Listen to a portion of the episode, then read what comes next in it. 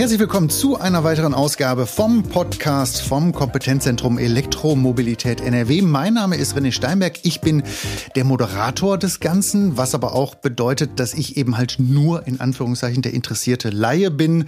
Im Auftrag vom Kompetenzzentrum Elektromobilität NRW vom Kompetenzzentrum vor Ort mir gegenüber ordnungsgemäß durch eine Scheibe getrennt natürlich, sitzt Matthias Mecklenbeck vom Kompetenzzentrum. Hallo, einen schönen guten Tag, herzlich willkommen. Mich würde ganz kurz interessieren, Herr Mecklenbeck, ähm, was ist es, das Kompetenzzentrum? Nochmal ganz kurz in ein paar Sätzen erklärt, was es macht und was man da machen kann. Hallo, Herr Steinberg. Ich bedanke mich auch, äh, dass wir hier sein können, auch dass Sie den Podcast für uns moderieren. Ähm, nur kurz erklärt, für die äh, Zuhörer, die vielleicht noch die ersten vier Podcasts noch nicht gehört haben. Ähm, ich bin ähm, Experte fürs Elektromobilität NRW äh, Kompetenzzentrum. Und ähm, das ist sowas wie eine Dachmarke des Wirtschaftsministeriums äh, NRW. Und wir bündeln dort äh, alle Aktivitäten, die in NRW ähm, über die Elektromobilitätsschiene äh, laufen. Was also bedeutet, sobald ich auch nur den Funken der Lust, sage ich mal, verspüre, irgendwie was zu machen in Elektromobilität. Ich habe gesehen, mein Nachbar drei Häuser weiter hat jetzt schon so ein komisches neues Auto. Eigentlich hätte ich auch Interesse, stehe da aber wie der Ochs vom Berge. Dann wähle ich die Seite elektromobilität.nrw.de. Da gibt es alle Infos. Genau, dort bekommen Sie alle Infos. Ähm, wir kümmern uns dabei nicht nur um die Privatpersonen, sondern äh, unterstützen dann eben auch Unternehmen, Kommunen, und äh, organisieren dann eben auch äh, Informationsveranstaltungen, Bürgertage, Messeauftritte etc. Das fällt jetzt natürlich durch Corona, äh, fällt das weg, aber kommen Sie gerne auf unsere Seite oder rufen uns an. Wir sind auch für die äh, Initiativberatungen sind wir dann umsonst äh, für Sie da. Einfach auf die Seite gehen, das äh, schreiben wir wahrscheinlich noch in die äh, Show Notes hier im äh, Podcast. Dort werden wir alle Informationen nochmal sammeln. Dort fassen wir auch nochmal alles zusammen dann am Ende. Können Sie dann gerne nachschauen. Ähm, ja, und ich bin in dem Fall eben für ähm, die Unternehmen zuständig, beziehungsweise mein Team. Und äh, im Speziellen sind wir dort für die äh, Handwerker zuständig.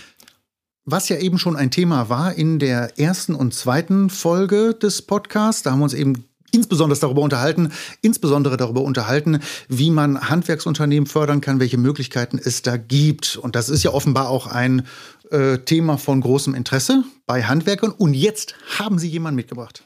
Genau, deswegen sitze ich auch hier, da ich nämlich, ähm, oder beziehungsweise unser Team, schon seit mehreren äh, Jahren Kontakt zu ähm, dem Tischlermeister äh, Herrn Schmidt aus Düsseldorf hat.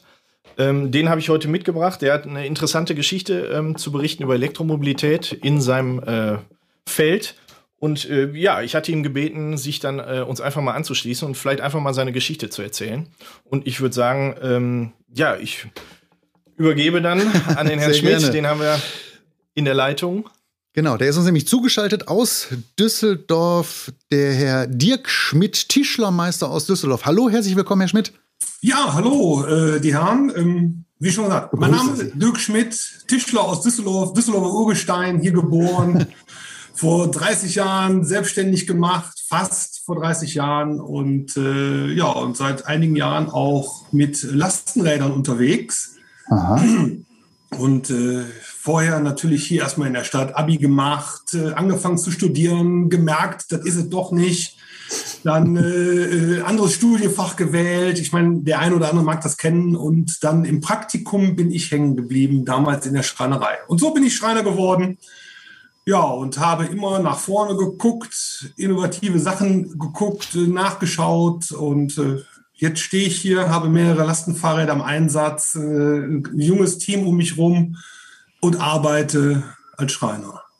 Ähm, mich würde kurz interessieren, bevor wir gerade zu diesem besonderen Thema Lastenfahrräder kommen, wie da Ihr Werdegang ist. Vor 30 Jahren haben Sie eben angefangen, haben, ich nehme an, Ihren Meister gemacht, haben dann den Betrieb aufgebaut. Vor 30 Jahren war jetzt noch nicht so das Thema Elektromobilität, Umweltbewusstsein da wie heute. Wie sind Sie darauf gekommen, sich diesem Thema zu widmen? Selbstverständlich war ich früher Autofahrer, ganz klar. Ich habe meinen VW-Bus geliebt, bin mit denen in Urlaub gefahren und alles. Und vor ungefähr zehn Jahren war es.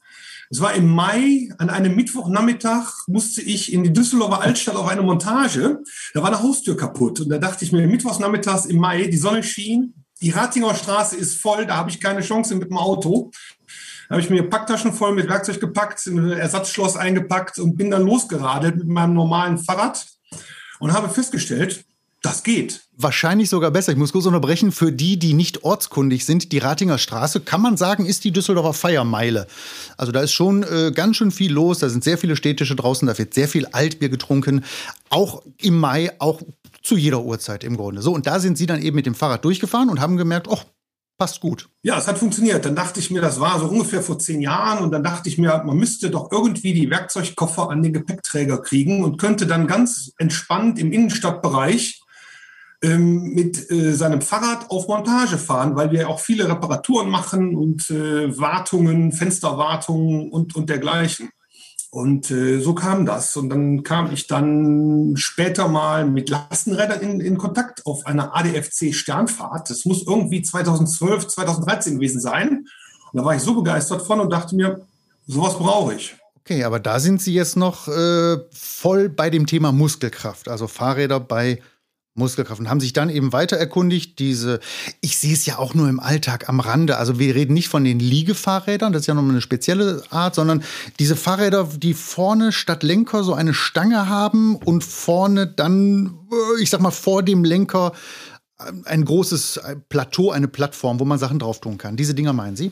Genau, nennen sich äh, die Gruppe nennt sich Long Johns oder Einspurer. Das sind die Lastenfahrräder, die vorne die Kiste haben. Und äh, diese Fahrräder haben den Vorteil, man übersieht seine Ladung, hat ein Lenkgestänge, man gewöhnt sich relativ schnell dran. Und äh, das erste Lastenrad, was ich dann im, am Ende 2015 kaufte oder Ende 2014 kaufte, war erstmal ein Bio-Fahrrad, sprich mit Muskelantrieb.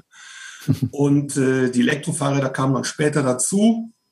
Und äh, so kam das auch erstmal, dass ich 2016 den Umweltpreis der Stadt Düsseldorf dafür bekam, dass ich halt äh, nachhaltig unterwegs bin mit zwei Lastenrädern, einmal das Biobike und einmal das E-Bike. Und mittlerweile habe ich drei Lastenräder im Einsatz. Und äh, meine Jungs freuen sich immer, gerade auch im Moment. Äh, nach dem Frost haben wir derzeit ja äh, wunderbares äh, Frühlingswetter dass sie mit dem Fahrrad fahren dürfen. Wunderbar. Mal kurz nachgefragt bei Matthias Mecklenbeck.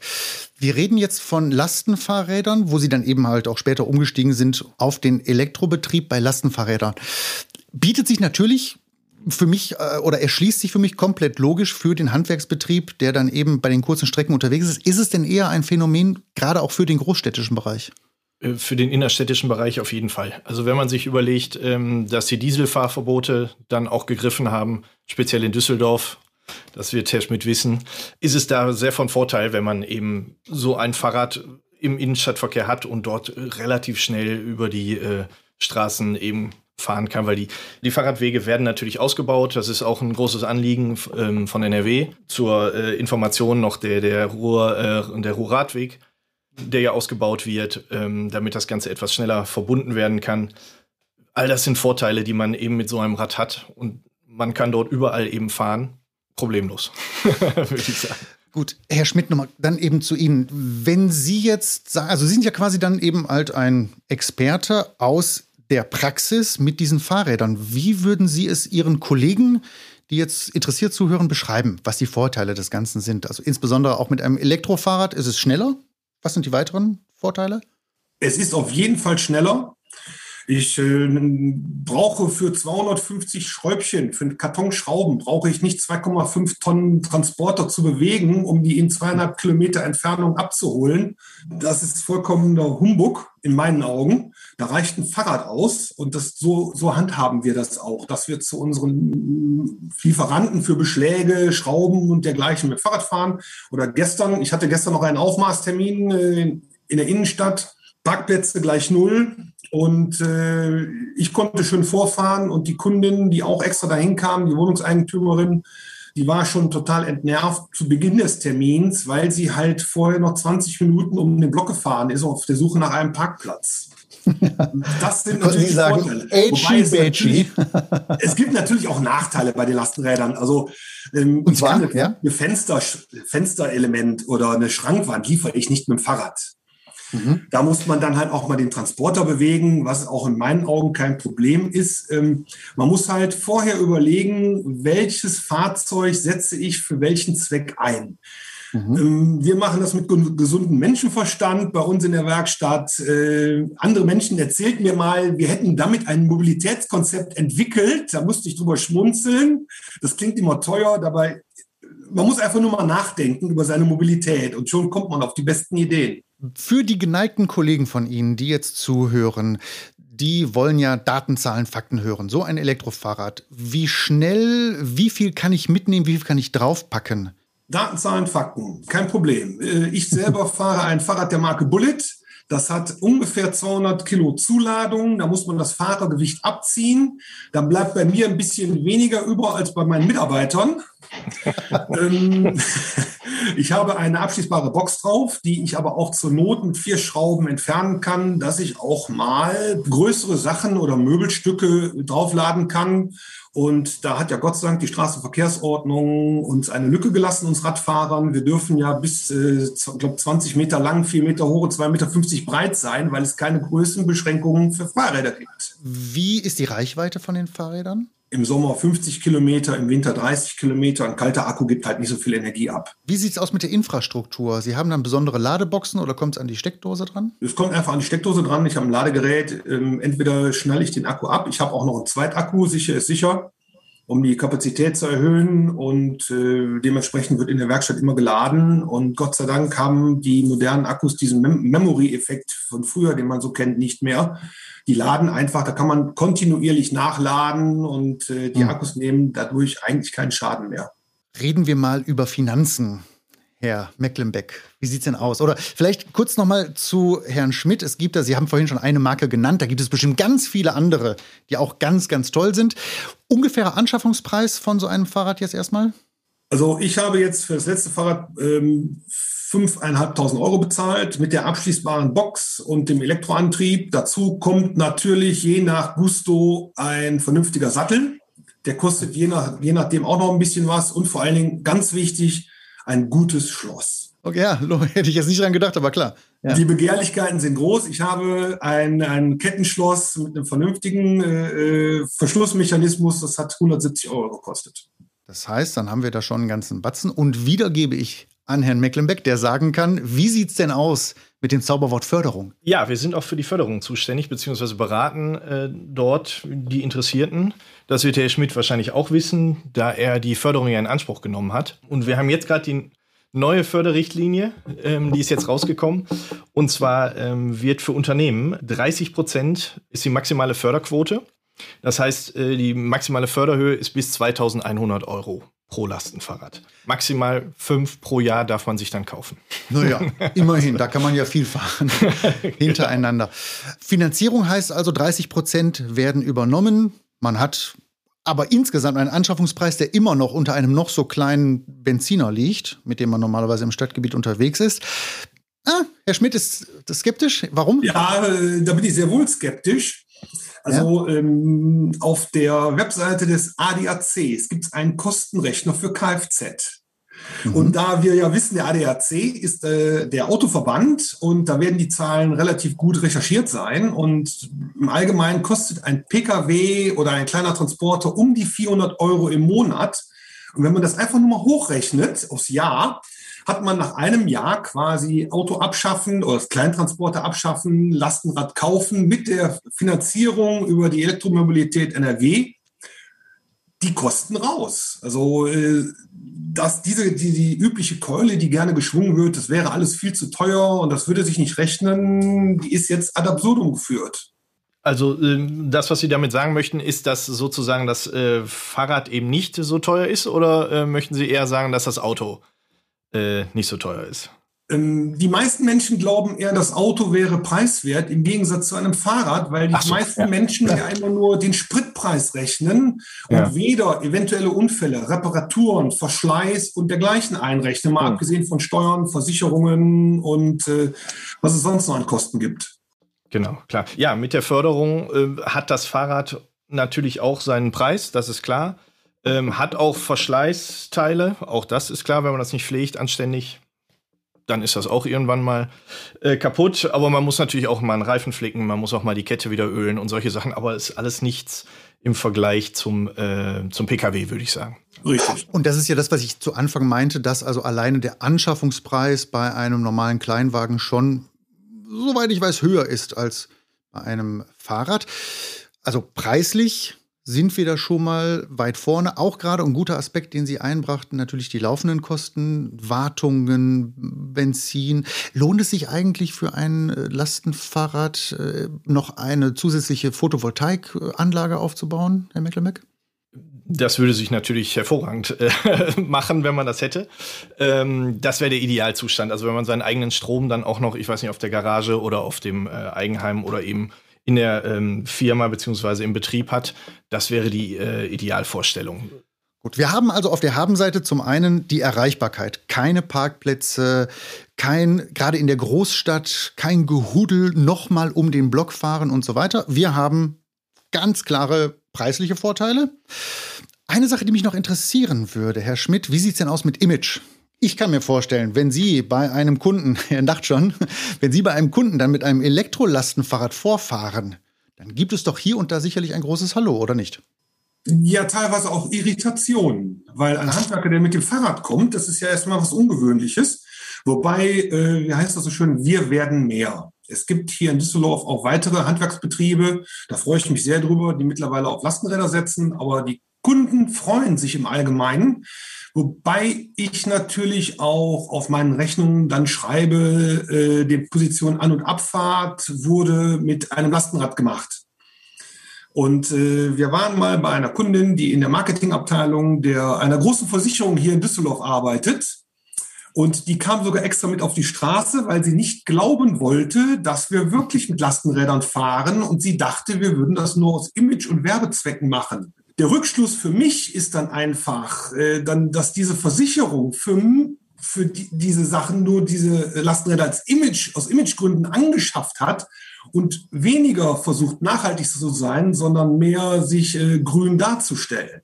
Aber wenn Sie sagen, der Gedanke war da, dass es eben aus Image- und Werbegründen sein könnte, dann wird es da ja einen Image- und Werbegrund geben.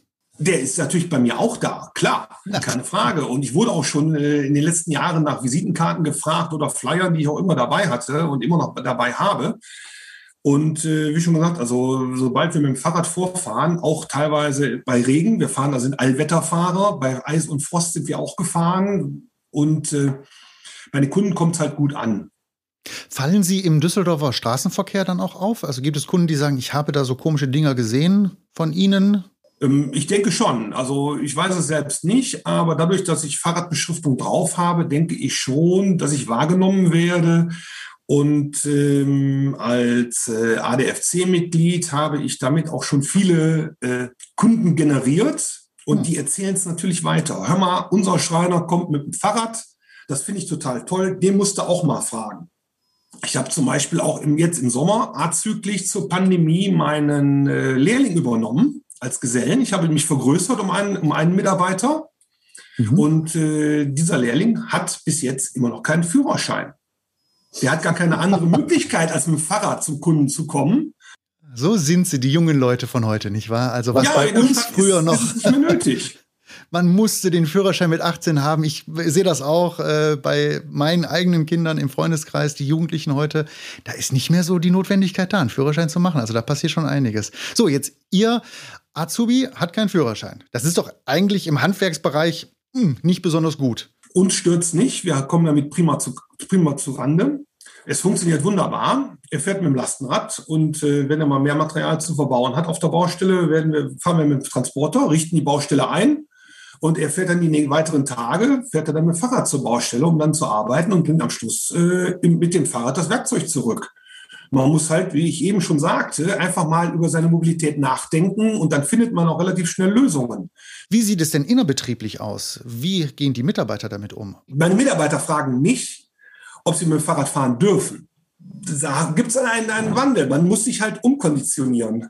Wie ist es denn eigentlich? Kommen die dann völlig verschwitzt beim Kunden an oder ist es ein sehr großes äh, Wohlfühlfahren? Ja, also verschwitzt, verschwitzt beim Kunden ankommen geht natürlich nicht. Ähm, aber dafür gibt es ja dann äh, die, das, äh, den Akku und den Motor an dem Fahrrad, dass man mhm. halt entsprechend eine Stufe höher schalten kann. Oder gerade im Sommer hat man auch mal auf der, fährt man auch gerne mal auf der vollsten Stufe. Das ist schon sehr angenehm. Und äh, ich muss ganz ehrlich sagen, über den Gesundheitsaspekt, dass Fahrradfahren gesund ist, haben wir uns bisher noch gar keine Gedanken gemacht. Das, ist ein, das könnte man als positiven Nebeneffekt äh, benennen. Mhm. Die Wirtschaftlichkeit war mir wichtiger. Das sind sehr ehrliche Worte. Vielen Dank dafür. Mich würde noch interessieren, wir haben jetzt über den großstädtischen Bereich gesprochen. Allerdings, ich als Laie könnte mir aber auch vorstellen, wäre es nicht auch möglicherweise was für den Handwerker in einem Dorf? Ja, dafür gibt es, also würde ich auf jeden Fall empfehlen wollen, denn dafür gibt es ja auch zum Beispiel auch die S-Pedelecs, die ja bis zu 45 Kilometer äh, pro Stunde fahren dürfen. Boah. Die haben ein kleines Versicherungskennzeichen hinten dran, dürfen, ja, soweit ich informiert bin, nicht überall fahren, müssen die Straßen nutzen und so weiter. Aber mit diesen Fahrrädern, die auch eine Reichweite von 50, 60 Kilometer im Sommer haben, kann man auch auf dem Land und äh, salopp gesagt auf dem Dorf problemlos äh, weiterkommen. Also ich kann es mhm. jedem nur empfehlen und ähm, vielleicht sei dem einen oder anderen Kollegen noch ans Herz gelegt. Es gibt freie Lastenräder, die man sich äh, ausleihen darf und kann. Ah. Und nach einer kurzen Anmeldung gibt es die Möglichkeit, hier in Düsseldorf stehen vier freie Lastenräder, verschiedenster Art zur Verfügung. In anderen Kommunen und Städten gibt es das auch. Einfach mal für ein paar Tage so ein Lastenrad ausleihen und ausprobieren, ob es funktioniert. Das ist äh, der Tipp, den ich jedem geben kann. Dankeschön, Herr Schmidt. Dann würde mich aber abschließend noch interessieren, mal der Blick in die Glaskugel. Was glauben Sie, wenn wir jetzt noch einmal die nächsten 30 Jahre in den Blick nehmen? Was meinen Sie, wird dieses Modell Früchte tragen? Werden wir in Zukunft sehr viel mehr Handwerker auf Lastenfahrrädern sehen? Ähm, ich merke das jetzt ähm, in den letzten Jahren. Ich fahre jetzt seit über fünf Jahren Lastenrad und früher wurde ich angeschaut wie ein bunter Vogel und mittlerweile ist im Straßenbild das Lastenrad ja angekommen. Wobei eigentlich noch nicht genug. Es müssten noch mehr werden und es werden mehr. Und äh, die ersten Handwerker, genau wie ich auch, probieren jetzt schon mit Anhängern zu fahren. Und ich gehe davon aus, dass wir in den Städten immer weniger Parkplätze haben werden und immer mehr Grünflächen gebaut werden, hoffentlich, und Fahrradstellplätze, dass das Lastenrad auf jeden Fall kommt. Und wenn die Großen wie äh, Logistiker, hier wie GLS, DHL, UPS, ähm, ach, was weiß ich, wie sie alle heißen, auf Ganz Lastenräder setzen, dann kann es ja. ja nicht verkehrt sein, wenn wir Kleinen und wir Handwerker das auch machen. Ich gebe die Frage dann nochmal abschließend weiter an Herrn Mecklenbeck. Wie sieht es aus in der Zukunft mit Lastenfahrrädern? Das glaube ich auch. Also nicht nur in Richtung Lastenfahrräder, sondern ich, das, was der Herr Schmidt sagt. Äh, ich glaube, dass auf kurz oder lang die Innenstädte ähm, auch viel mehr durch Fußgänger, Fahrradfahrer und eben auch Lastenfahrräder dann äh, frequentiert werden. Weil dieses ständige Chaos, äh, gerade im Ruhrgebiet oder in Düsseldorf zum Beispiel, auf den oder Straßen. Oder auch in Köln, um auch mal die andere Stadt jetzt zu nennen. äh, das wird irgendwann auf Dauer wird das auch äh, den Menschen keinen Spaß mehr machen, irgendwie äh, dann eben 20 Minuten Minuten einen Parkplatz zu suchen, obwohl man einen Termin hat. Und das ist doch sehr viel angenehmer, wenn die Infrastruktur dort weiter ausgebaut wird, wie es ja jetzt auch hier im Ruhrgebiet der Fall ist zum Beispiel. Ähm, glaube ich, dass das so weitergeht. Bestes Beispiel Kopenhagen. Dort gibt es schon äh, Fahrradbrücken, die über verschiedene andere Trassen drüber gehen. Äh, oder man muss ja nur über den Tellerrand nach Holland gucken von hier aus ist ein ganz anderes Denken, was, was Fahrräder angeht überhaupt so. Und ich glaube, das wird bei uns peu à peu wird das jetzt auch kommen. Und dafür brauchen wir natürlich so äh, Best-Practice-Beispiele wie den Herrn Schmidt, beziehungsweise Vorreiter und Vorkämpfer, die das Ganze dann eben vorantreiben und dort auch zu ihrem Hobby machen, sag ich mal. Sage ich vielen, vielen Dank Ihnen beiden äh, und allen Zuhörern. Dann viel Spaß beim Radeln. Bis bald. Falls Sie jetzt noch weitere Fragen haben oder weitere Infos benötigen, all das gibt es gebündelt auf elektromobilität.nrw.